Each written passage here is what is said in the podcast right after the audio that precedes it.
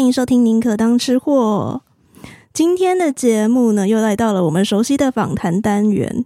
这位老师其实我邀请了蛮久一阵子的，因为他算是国内在写美食的一些记录，或者是一些各大奖项评审常常会出现的常见的面孔。那老师也蛮忙的，感谢他百忙之中愿意来参加我的访谈。让我们来欢迎曾经是记者，然后现在是许多美食奖项常见的竞赛评审，也是饮食作家的陈静怡老师。嗨，各位听众朋友，大家好，柯宁好。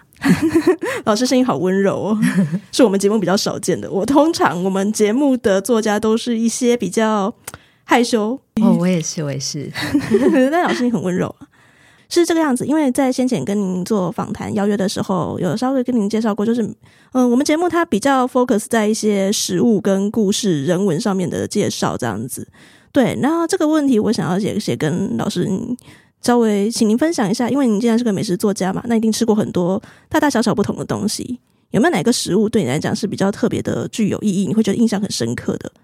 对，我算一算，这二十年下来，我大概吃了上千家餐厅是有的。嗯，那。对我来说，我觉得嗯很重要的一个食物，可能就是鸡蛋蛋哦蛋嗯，因为嗯因为我小时候我妈妈是跑单帮的，嗯、所以她呃就像现在有点像是代客购物嘛，呃就是买国外的这个货物，嗯嗯这样子的一个工作。那他常年都在日本，就是往返台湾。那时候他就把一些在日本。呃，所见所闻就带回来到家里来，然后在可能四十几年前那个年代里头，呃，在没有网络的时代，然后那时候我就接触到了我所不知道一些日本的文化，呃，譬如说我妈妈会在一个很热腾腾的白饭上面就打一颗生鸡蛋，然后把它跟饭搅拌在一起，这当年就有这样在吃了，蛮新潮的耶。因为现在其实台湾，但是很日本很传统的吃法，可是现在台湾其实也不太常见。对，那那时候我第一个念头就觉得哇，好恶心哦！因为搅拌之后它就变糊状，嗯，那再加一点酱油跟一点盐巴这样吃。那时候我就觉得说，嗯，我妈妈就就鼓励我，她就说：“哎，日本人都这样吃。”嗯，那我觉得台湾一直一直以来都是有。嗯，哈日的情节 是，所以我想说，哈、啊，日本人这样吃，好好，那我也来吃。所以我就慢慢的努力去习惯这样的吃法，之后我也嗯，现在也就是可以成为我的日常。嗯，所以你平常日常就会吃生蛋拌饭？就说如果真的很懒的的时候呢，我会这么吃。嗯，那第二个跟蛋有关的食物也是跟我母亲有关。嗯，那也是呃，他就把玉子烧。Tamago Yaki 给带回来，嗯，那他那时候帮我做的这个包带就是带便当的这个食物，不是我们常见的那种呃煎的很熟的荷包蛋，而是玉子烧。嗯，那那时候呃，他还会去买那个玉子烧专用的锅子锅子回来。嗯，那在就很早期四十年代以前，那时候。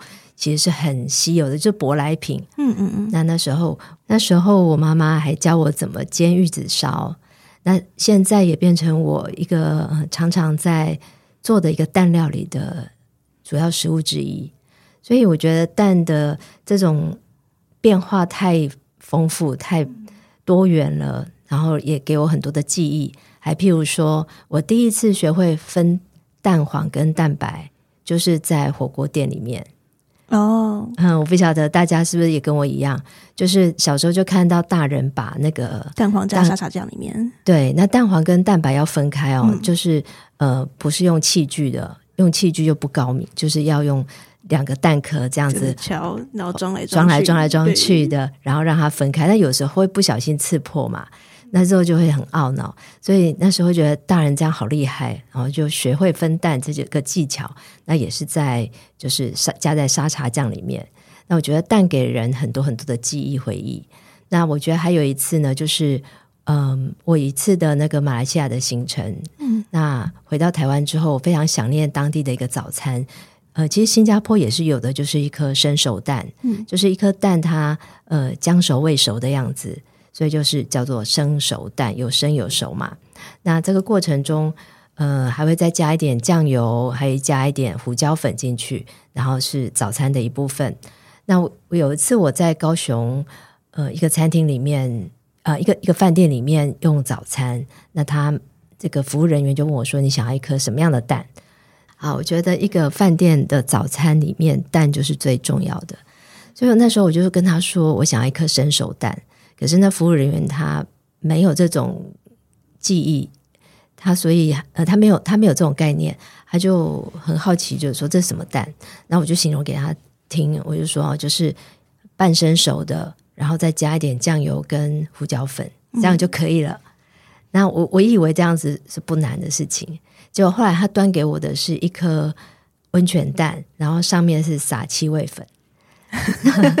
那我就觉得说很很有趣的是哦，原来只是一颗蛋，而且已经精准到生熟蛋的一个呃范围，但是可能两个人对一个蛋的理解还会有这么样大的差异，所以我就觉得说这个背后影响决定的影响它呃呈现的是什么元素呢？其实也就是饮食文化，没错。嗯、呃，我们就是深受日本文化的影响，所以在它的概念里头，把生熟蛋就很容易去跟。这个日本的温泉蛋做连接，那我觉得这件事情就还蛮有趣的。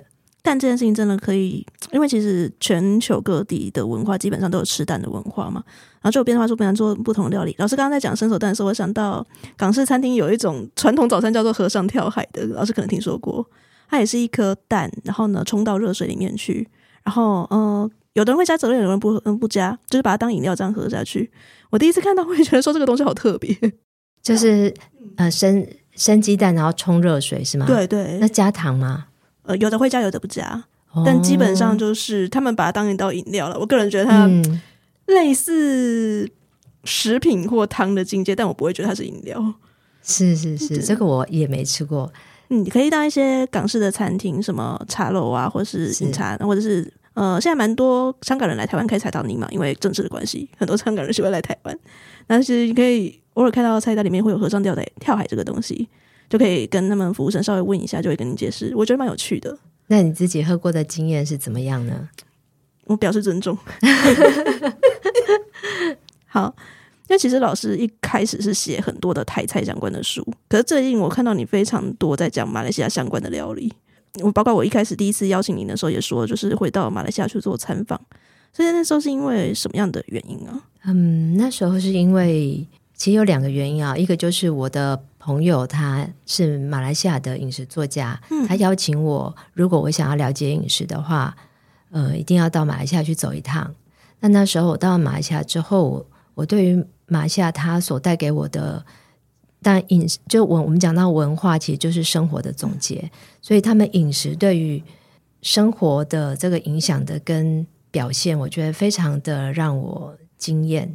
那个经验程度可能是台湾食物的好几好几好几倍。嗯，那还有一个部分是，其实我对于华人的流动是关心的。嗯，所以我开始去注意到说，其实台湾也是华人的一支。嗯，我们只是从同样从那个东呃华南啊这个沿海地区，然后往外扩散，然后到了台湾或者是东南亚这样子一个区域。嗯那这些食物呃产生的变化，其实是我觉得非常有趣的。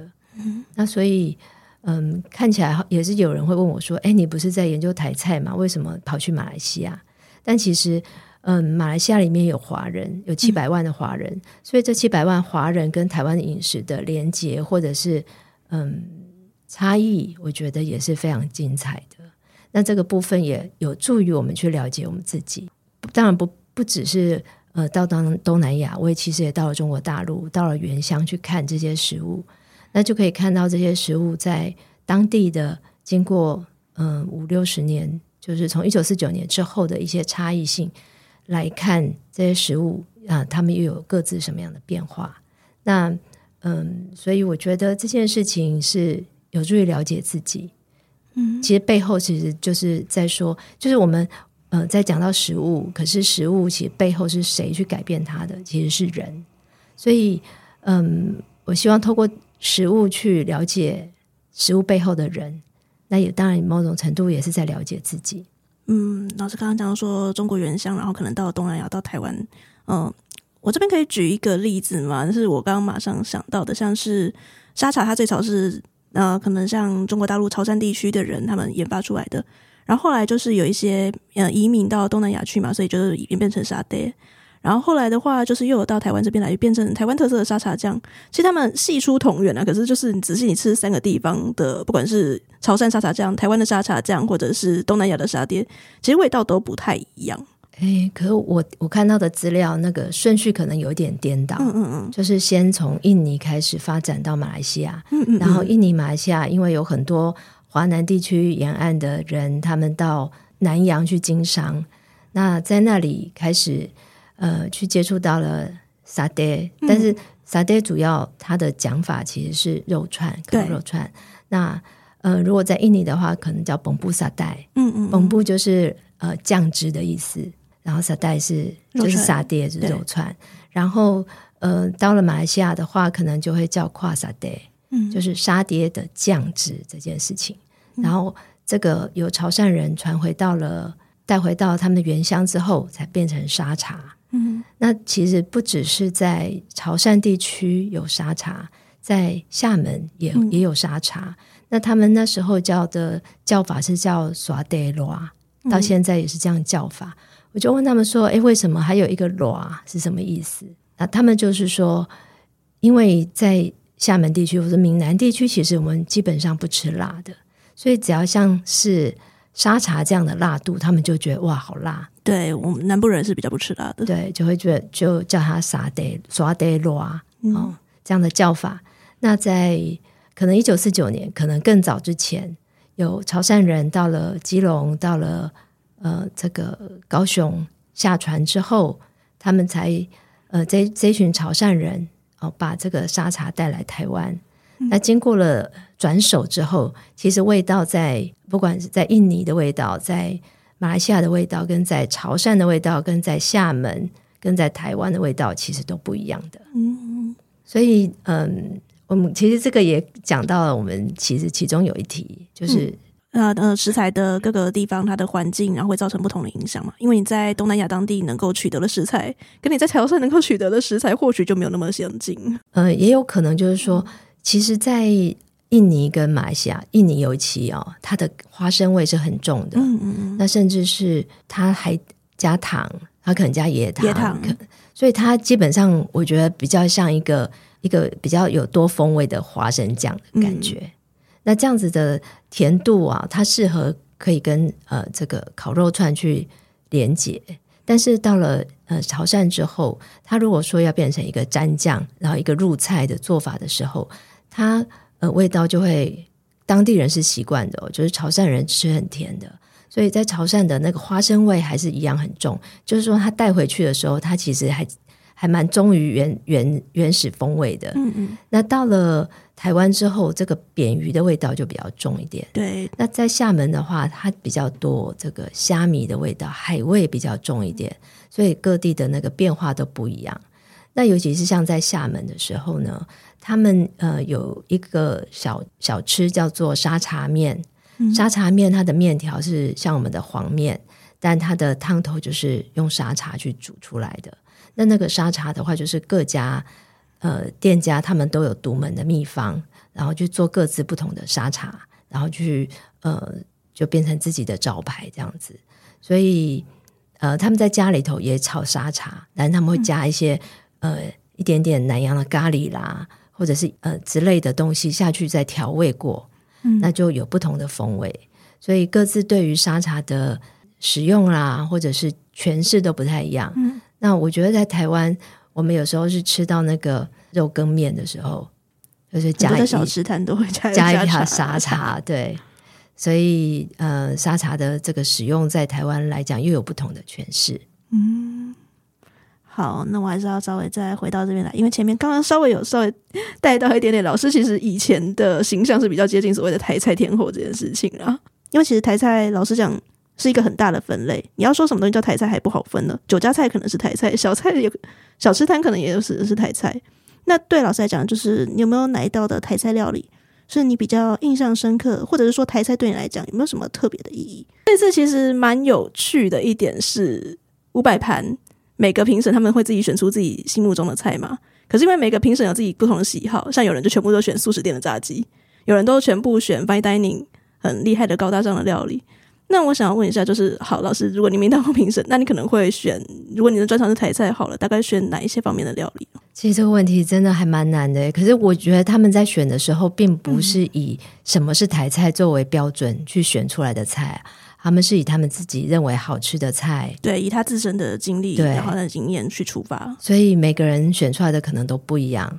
那我觉得台菜这个议题真的是很很难回答。嗯，为什么？第一个是，我觉得大家从大概十年前就开始还蛮焦虑的，希望为台菜做定义。没错，对。那我觉得不是台菜到底是什么这件事情的定义，并不一定是最重要。最重要是为什么我们一直这么焦虑的在找答案？嗯、我觉得台湾人一直有很严重的身份认同的焦虑问题。对，对，没错。那我我觉得台菜到目前为止，它一直都还在变动当中，嗯，以至于很难。立刻帮他下定位，他就像一个在长大的孩子。嗯，那你怎么帮他？呃，让他说他是一个什么样的人？我觉得有一点是这样子，是就，但我们也可以有个官方的说法啊，譬如说狭义的台菜跟广义的台菜，狭义的台菜可能就是呃，以一开始我们酒家菜的一个起源来说的话，嗯、台菜其实包含福州菜、广东菜跟川菜这样的一个基底来做出来。呃，所谓的酒家菜，那慢慢的演变到现在的台菜。那当然，基本上台湾的人口结构还是以闽南的籍贯为主，所以闽南菜的呃成分比例还是比较大的。那再来就是说，广义的台菜来讲的话，我会觉得在这块土地上，呃，任何长出自己样貌的食物都可以列为台菜。呃，举例来说好了，譬如说。味噌汤，它虽然是日本的食物，但台湾味的味噌汤基本上跟日本是差蛮多的。对，就是日本人是有些人是不敢吃、不敢喝台湾的味噌汤，因为它会放呃这个贡丸，嗯、然后甚至还会加一点糖。嗯、这个做法跟吃法都跟日本已经已经不一样了。所以日本如果说有和风洋食的话，那这个也可以说它已经落地生根，已经已经变成呃台化的一个食物了。嗯，所以说像这样的食物，它就长出自己的生命。那这样子的改变呢？这样子的食物其实一直在不断的发生当中。像是有一个食物，我觉得蛮有意思的，就是因为台湾现在有越来越多越南越南人。嗯，对，现在有很多的一些 越南食物开一些小店，对对。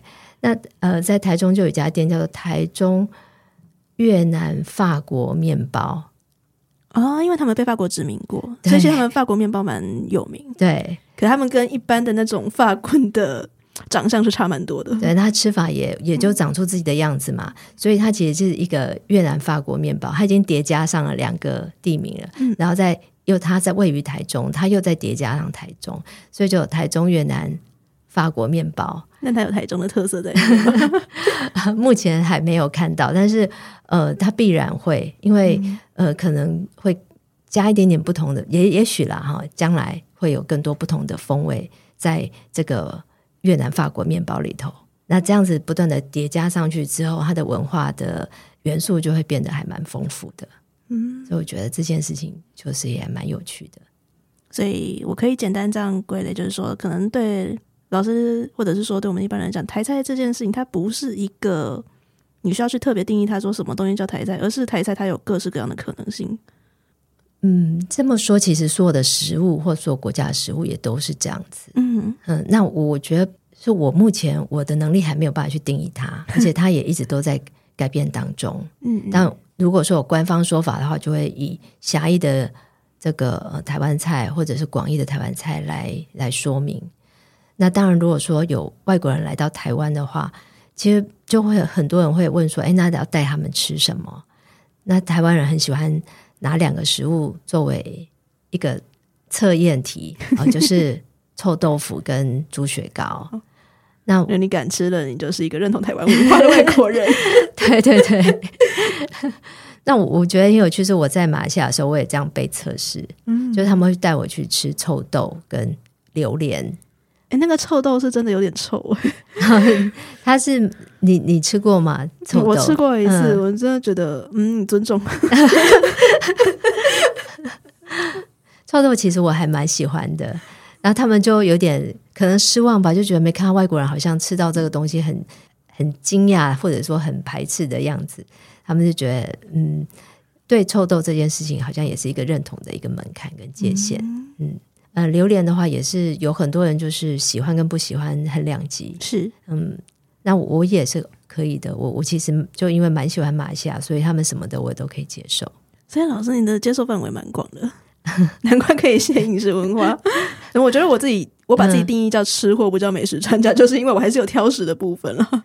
哦，其实挑食也是会，但是如果他我是在工作的状态中的话，就要以工作为重。那我可以偷偷问，有没有什么特别挑食的食物吗？有，我不喜欢吃茄子。哦，嗯，而且其实我只要遇到厨师，我跟他说我不吃茄子，他们都会说我做给你吃，你一定就会爱上它。这样，他们都是骗人的，就是，是没有爱上 茄子，就算化成灰，我都我都会认出来。所以说，嗯，因为茄子它有一个奇怪的软度，我觉得一般食物不太会出现，而且它煮熟之后又变灰灰的。诶，可是如果是圆茄的品种就比较硬，那种可以吗？圆茄稍微可以，但也不 不喜欢。好，我们努力挖掘一些美食作家平常不会被问到的问题。这是比较有趣一点点了。我想要稍微回来一点，因为老师以前是当过记者，嗯、然后写过非常非常多的书，然后后来就是转变成饮食作家的部分，包括现在应该已经算是一个你比较正规的工作了。可是你当初是在什么样的因缘机会之下会想要转到这个领域来？还是是因为自己本身就已经很喜欢吃了？这个问题 陷入长考。就我以前在当记者的时候，我本身就是写餐饮相关的生活类这样子，嗯嗯呃，餐饮线的记者，嗯，所以长达十几年的时间，十三年的时间，我都是有这方面的训练，嗯嗯，也就成为我嗯算是专业的一部分，所以进入到写饮食的路线上，其实没有什么难度，嗯，没有什么没有什么转换期。都一个是同样都是写作，嗯，写作是我的职业嘛，然后呃，这个选项也是一样的，嗯，就也都是跟食物相关。那当然是食物的背后还有跟人文历史有有关联，或跟地理有关联的部分，那个部分就是另外要自己加强。嗯，所以你会觉得就是从以前被规定去写餐饮线，然后到现在变成一个自己的作家。嗯，当然可能写的领域是类似，但你会觉得这样身份转换上有没有什么东西是比较不一样的？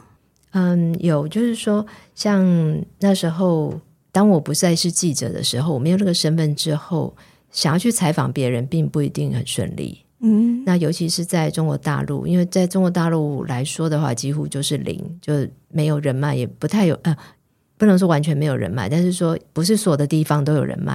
嗯，那在呃，中国大陆那个地方真的是有关系就没关系，没关系就有关系。那我曾经是很想要采访一些店家，但是他们其实有些人他们并不那么习惯受访。嗯，我记得，呃，因为我在大陆的时间很有限嘛，但是我那时候看到有一家老字号的，在厦门有看到一个老字号的花生汤，我很想去问问看他们的这个传承啊，或者是说。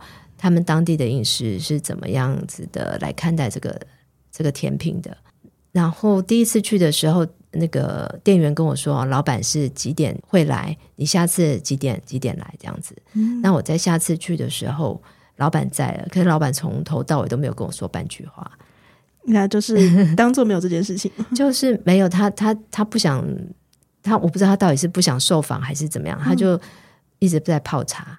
然后旁边就有一个女的，就跟我说：“哎，我们就你你不用问了，你走开这样子。”我就说：“我从台湾来的，可不可以借我再聊一下这样子？”就结果就从头到尾他都没有说过话。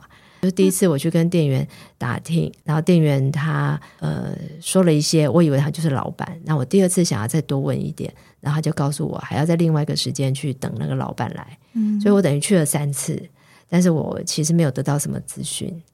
那像这样子的，嗯，挫折，其实在在采集的采集田野的过程中，是一直常常在发生的。嗯，所以，嗯，有时候我我我觉得必须要换一个心态，就是说，如果我有问到人，他讲了，那都是好事，都是我多多的收获。而且他们有时候讲的也并不一定完全是正确的话。有时候他可能因为某些原因，他不完全讲清楚，所以嗯、呃，就变成也是无效的一些访谈。呃，譬如说，我曾经遇到在做鱼露的工厂，嗯，然后他就放了一瓶，说这是三年的鱼露。那我就问他说，三年的鱼露跟刚出厂的鱼露，新鲜的鱼露，这个两个到底有什么差别？嗯，他就说没差啊，没有差别啊。那我说那没差，为什么要分两瓶？然后后来我的朋友站在旁边，他是大陆人，他就问他说：“这个三年的是不是味道比较比较香，比较纯？”他说：“对啊，对啊。”那我就不晓得到底为什么同一件事情，他会有在当下就有两个答案。我不知道他哪一个答案才是正确的，还是他只是顺着我们俩的话讲。我当时问他的意思就是希望他讲出，哎，这个三年的可能呃有一些比较什么大的差异。可是他可能听起来以为我在质疑他这个东西是不是过期了，我不晓得是不是这样子，所以就会有很多的这个内心戏在发生。我怎么觉得听起来好像有点有趣？感觉这部分如果要去挖秘辛，好像有很多东西可以挖。真的，那就是。采访过程中还是要有很多的时间啊，或者是关系会比较，他们比较会有安全感，那可能讲出来的东西就会比较有正确性、嗯、真实性。所以就是可能，嗯，身份的部分的话，如果没有那层身份，说需要用更多的精神、更多的心力，然后去干保干净、保干净，嗯，是需要引到更多的你的采访对象的信任。对，是是。在您说进入工作身份的时候，就会比较愿意去多尝试。那有没有什么东西是你可能在如果不是工作需要的话，你根本不会想要去尝试的料理，或者是说，诶，你本来以为这道料理是这个样子，结果去做深入的采访研究，或者是你去呃探究它的一些文化历程之后，发现它跟你以前想象都很不一样的东西。有诶，嗯，一个是我前一阵子到了雅加达，到了印尼的呃爪哇岛去。其实我过去对印尼的食物并没有那么的有兴趣，嗯，那那次是私人行程而不是工作，但是也有一半我想要去多了解一下。嗯，那我觉得在年轻的时候看到看到印尼的食物不会有什么特别的兴趣，是在于说而且它看起来样子就是丑丑的，就常常是一坨。一坨哦，蛮黑黑的，一一坨泥呀，一坨酱啊，在上面这样就没有没有想要去吃的欲望，甚至有时候去吃了一些炸鸡，我就觉得那炸鸡好柴哦，都没有像我们是鲜嫩多汁这样。那后来我觉得现在我再重新去理解的时候，我才发现说哦，为什么呃从饮食的角度的去切入的时候，就会发现，因为印尼非常炎热，如果食物它没有冰箱的话，就不容易保存。所以，如果用油炸的方式，而且把它炸的比较干的话，它里面水分，呃，没就尽量不要残留水分的话，它食物比较能够保存，嗯，所以它会比较干柴。但是它的酱料其实是非常棒的，就是在我去的那一次过程中，譬如说有呃，他们有一个很有名的这个沙拉叫做嘎多嘎多，有一个有一个食物叫做罗架。啊，这两个其实它都必须要有酱去支撑这个食物，嗯，那在嗯、呃，过去吃到的经验里面都是直接呃把酱就浇淋在上面，我吃到的产的大概就是这个样子。可是我第一次看到它是现场磨，就是譬如说它先放了什么花生去磨，磨成泥了，然后再放辣椒，然后再放这个新香料吗？哎，也有新香料，就是摩洛昂子水啊，嗯、然后有生的香蕉啊。带皮的生香蕉下去磨，嗯嗯、然后在这个磨的过程中，我就觉得我仿佛是看到很多气味的烟花在旁边一直不断的发散。嗯，那那时候我就觉得哇，这个是这个酱汁它是活的，嗯，它竟然是这个味道是在转换的，不断的在转换的。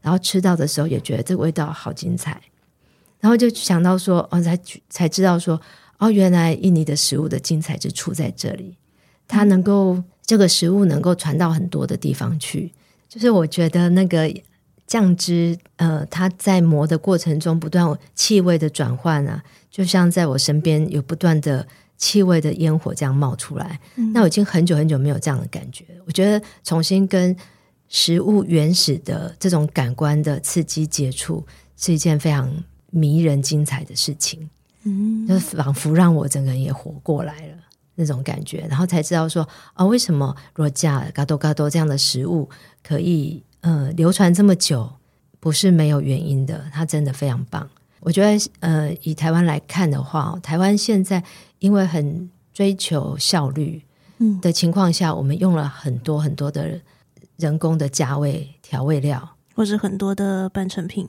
然后让它至于再做加工，对。那甚至我觉得，以饮食者来讲的话，很多消费者，我不能说这是社群带来的坏处啊。但其实现在人吃东西，我觉得可能重视视觉的比例会更大于其他的感官。没错。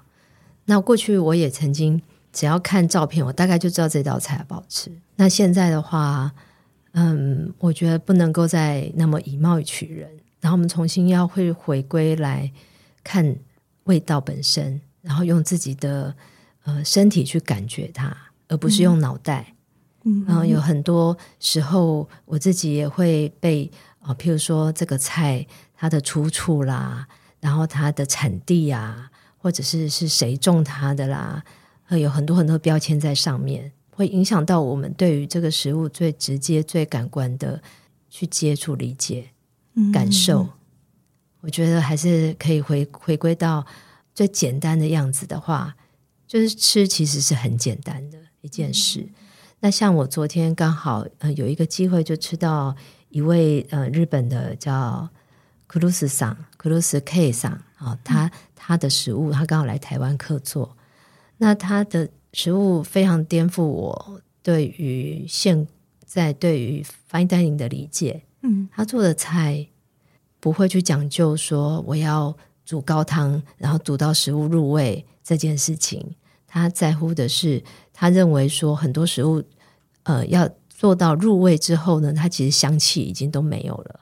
然后也会把食物原本的味道，嗯、因为你要入味的话呢，必然是把一个 B 食物入到 A 食物的里面嘛。嗯嗯。那那个 A 食物本身啊，譬如说。煮顿饭好了，A A 食物本身这个米饭本身的香气就没有了，它只能被其他的东西，譬如说呃鸡汤给取代了。嗯，那我们要回要回过头来重新去找米的气味这件事，嗯、所以他就不用油，他去煮这个饭。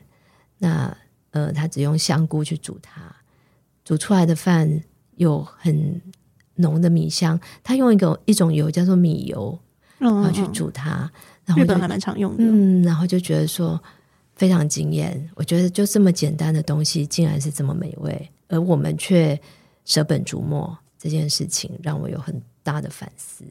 近年的 fine dining 好像比较流行去挖掘食材它本身的样貌了，不会是说去多么的精雕细琢，煮到什么分子料理那种东西。嗯，但是他们会把食物，嗯，经过不断的。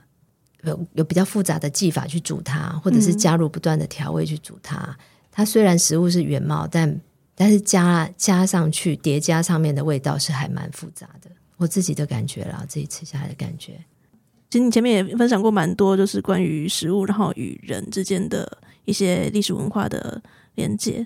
那我想问一下，就是如果你把食物跟人相提并论的话，那你觉得他们之间的关系对你而言，它是什么样的？就是我曾经有一句话，就是说，呃，人离不开食物，食物也离不开人。这句话，嗯，那是人离不开食物，这个我们很容易理解，因为我们人如果没有食物，就没有办法活下去嘛。但是食物为什么离不开人呢？就是某种程度，我们看到的好像是我们去左右了食物。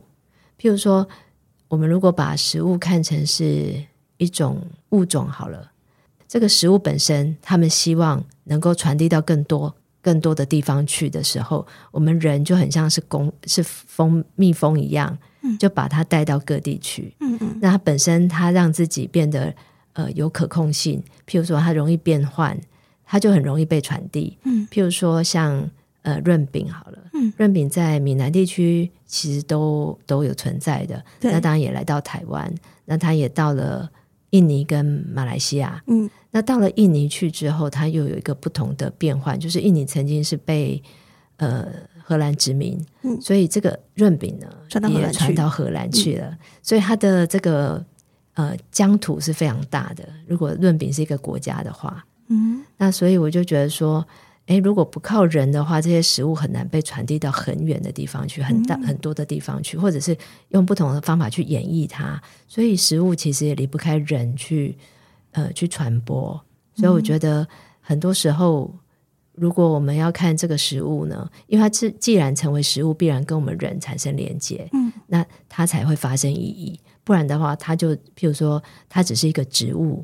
那如果有人去种它，或者是改良品种，它就会变成作物。嗯，因为有个人字旁嘛，就变成作物。那呃，把它煮熟了，成为人吃的东西，我们就叫食物。嗯，那如果不是给人吃，它就变成饲料啦，或者是给给给猪吃的那些，就不会称为食物。嗯，所以呃，当它跟人产生关系的时候，那件事这件事情就产生意义。好，我觉得是一个很浪漫，但是我很喜欢的回答。嗯、呃，节目的最后，想要再跟老师，就是各位听众稍微讲一下，老师陈静怡小姐出过蛮多本书的，然后也出席过蛮多的活动，也写了很多的饮食专栏。那我想问一下老师，你接下来会有什么样的活动规划呢？出新书吗？呃，有，明年如果顺利的话，会出两本书。哪方面的？呃，一本是在马来西亚出版的，嗯，呃，它所以他会是以当地人习惯的华语，呃，是以简体版的方式呈现。那呃，基本上我之前在马来西亚的最大的华文报就是《星洲日报》有一个专栏，然后会把里面的一些跟马来西亚相关的文章做集结，嗯，所以在当地出版。那另外可能会再出版一本是关于呃饮食的散文，饮食的散文，对，散文的范围很广啊，大概都写哪些东西？老师，你这边这一本书的方向大概会是集结哪些类型的文章？我觉得会跟嗯食物跟情感方面比较相关联的，应该主要还是就跟美食不不那么相关，嗯，但跟食物本身有关联性，可能好还在还在演绎中，对对对，听起来是已经有一些新的方向的规划。那我们这边的听众们如果有兴趣的话，明天可以稍微密切的注意一下喽。我觉得今天跟陈静怡老师的采访。收获蛮良多的，因为老师我几乎不太需要去怎么太认太用力的带，其实老师可以自己延伸出好多多的话题出来，非常开心。其实我是据点王，没有，我觉得老师 你延伸出很多原本不在我访纲里面的东西，但是把它延伸的很好。那我非常希望就是听众朋友们，如果听完这一集有喜欢的话，诶，可以去追踪陈立陈静怡老师的粉丝专页。里面有蛮多的相关的文章了，或者是直接去搜寻他的书籍或者一些出席的活动啊，我相信可以搜寻到蛮多很精彩的东西。